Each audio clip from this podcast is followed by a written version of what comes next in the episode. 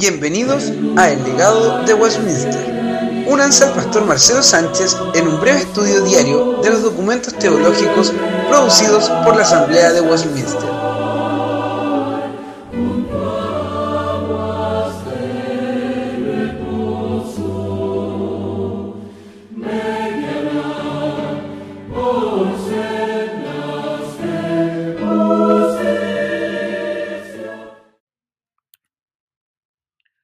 Hola hermanos, les doy la bienvenida al séptimo episodio del podcast El legado de Westminster. Hoy es lunes 30 de abril y en este episodio vamos a hablar sobre la doctrina de la suficiencia de la escritura, basados en el sexto párrafo del capítulo 1 de la Confesión de Fe de Westminster. Este párrafo dice así, la totalidad del consejo de Dios concerniente a todas las cosas necesarias para su propia gloria y para la fe, vida y salvación del ser humano, está expresamente expuesto en las Escrituras o por buena y necesaria consecuencia puede deducirse de ellas, a las cuales, a las cuales nada debe añadirse en ningún tiempo, ya sea por nuevas revelaciones del Espíritu o por tradiciones humanas. Sin embargo, reconocemos que la iluminación interna del Espíritu es necesaria para una comprensión salvífica de las cosas reveladas en ellas. Reconocemos también que hay algunas circunstancias concernientes a la adoración de Dios y al gobierno de la Iglesia, comunes a todas las acciones y sociedades humanas, que deben ordenarse conforme a la luz de la naturaleza y la prudencia cristiana, según las reglas generales de la palabra, las cuales siempre han de ser obedecidas. Este párrafo, entonces, como ya fue dicho, habla acerca de la suficiencia de la escritura. Nos dice que todo lo necesario para que sepamos cómo glorificar a Dios y todo lo necesario para nuestra fe, vida y salvación ha sido revelado por Dios y está expresamente escrito en la Biblia o puede deducirse lógicamente de la Escritura. En este punto, la confesión se manifiesta contra la enseñanza de la Iglesia romana, que dice que la Biblia no es suficiente para enseñarnos todo lo que necesitamos y que por eso necesitamos la enseñanza de la Iglesia por medio de su tradición. También niega la idea de que todo lo que, la, todo lo que Dios nos enseña debe estar explícitamente expuesto en la Biblia. También podemos aprender la voluntad de Dios haciendo conclusiones lógicas de lo que la Biblia nos enseña. Esto presupone que la Biblia no tiene contradicciones y que la deducción lógica es una buena herramienta para interpretar la escritura. Jesús mismo dio ejemplo de esto en Mateo 22, 23 al 32. Ustedes lo pueden leer eh, con mayor detalle después de escuchar este episodio.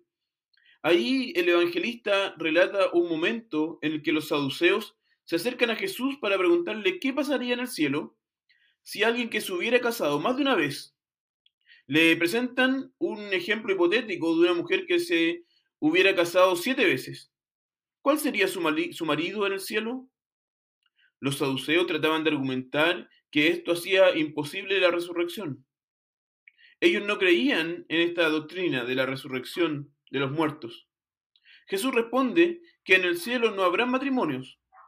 Seremos solteros, entre comillas. Pero Jesús quería enseñarles más que eso. Jesús les cita Éxodo 3, 6, donde Dios dice, yo soy el Dios de Abraham, el Dios de Isaac y el Dios de Jacob. Bueno, si no hay resurrección de los muertos, entonces Dios ya no puede ser el Dios de Abraham, de Isaac y de Jacob. Pero Dios dice que sí lo es, de forma presente y continua.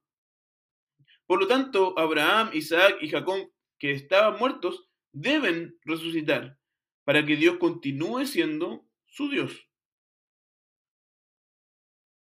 La escritura y las deducciones válidas de ella son entonces la totalidad del consejo de Dios.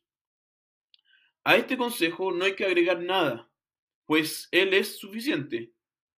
Por esto, la confesión especifica dos ejemplos de cómo se añade a las escrituras. Dice que no se debe añadir ni por las revelaciones del Espíritu, o sea, nuevas profecías, y esto está en línea con el primer párrafo o la cláusula cesacionista de la confesión de fe en el párrafo 1 donde dice que las antiguas formas de revelarse cesaron. Y tampoco hay que añadir al consejo de Dios las tradiciones humanas. Y aquí estaba pensando ciertamente en la enseñanza romana. Hay que detenerse un poco aquí, porque algunas personas que piensan, algunas personas piensan que cuando la confesión dice que no hay que añadir nada al consejo de Dios por nuevas revelaciones del Espíritu, está afirmando que el Espíritu continúa revelando su voluntad, pero que estas nuevas revelaciones entonces no deben ser puestas al mismo nivel de las Escrituras. Pero no, la confesión no está afirmando esto. Ella está reflejando el lenguaje de la Escritura en Gálatas 1 del 8 al 9, que dice, más si aún nosotros o un ángel del cielo os anunciare otro evangelio diferente del que os hemos anunciado, sea anatema. Como antes hemos dicho, también ahora lo repito, si alguno os predica diferente evangelio del que habéis recibido, sea anatema. Pero esto no es posible.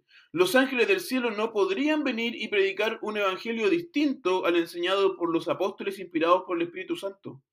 Pablo aquí está usando una hipérbole, una exageración, para hablar de una imposibilidad de que exista un evangelio distinto. Esto mismo dice la confesión. Incluso si alguien pudiera recibir una nueva revelación del Espíritu, cosa que nunca va a suceder, porque sabemos que la palabra que, por la palabra de Dios, que Dios dejó de revelar su voluntad, entonces esta nueva revelación no debería ser atendida por la iglesia, pues la Biblia es suficiente.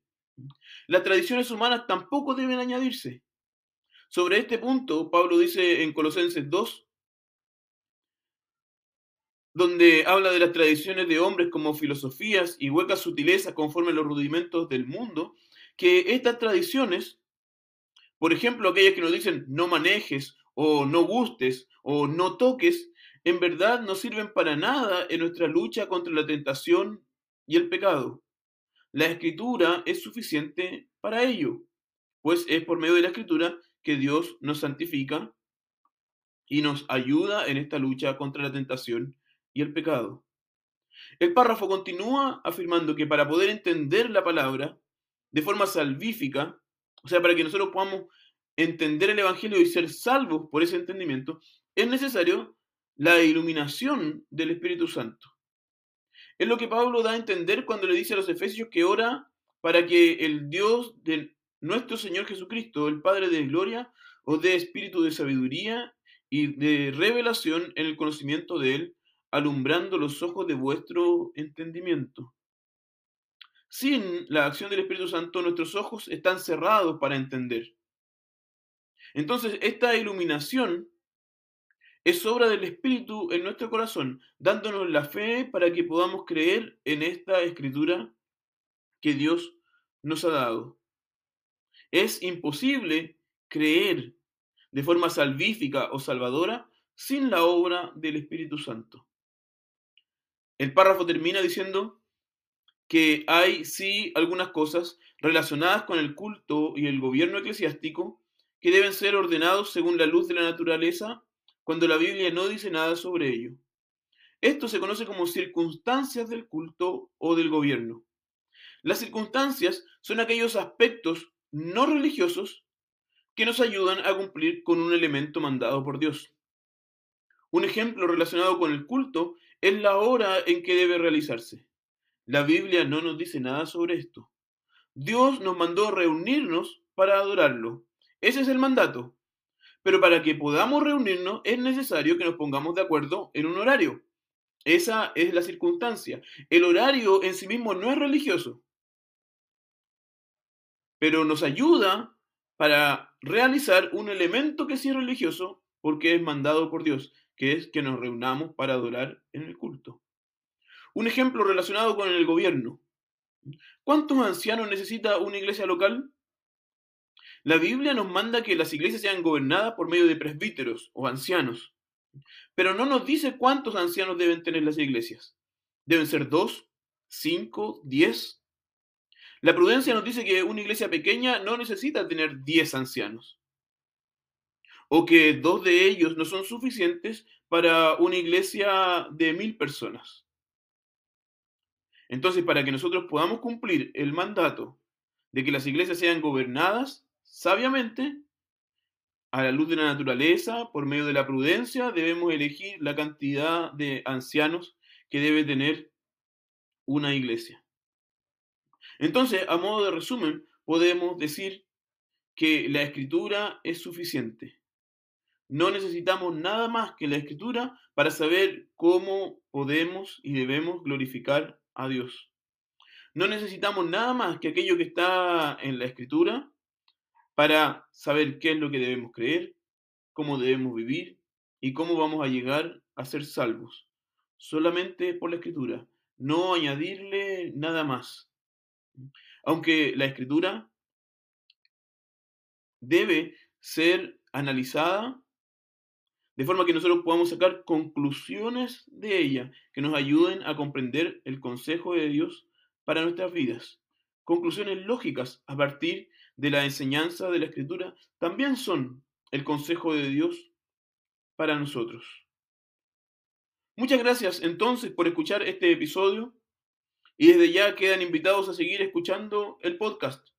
Mañana vamos a hablar del séptimo párrafo que habla de la claridad de la escritura. El legado de Westminster ha llegado a ustedes gracias a la Iglesia Presbiteriana Reformada en Chile. Búsquenos en presbiterianareformada.cl y en nuestros perfiles en las redes sociales.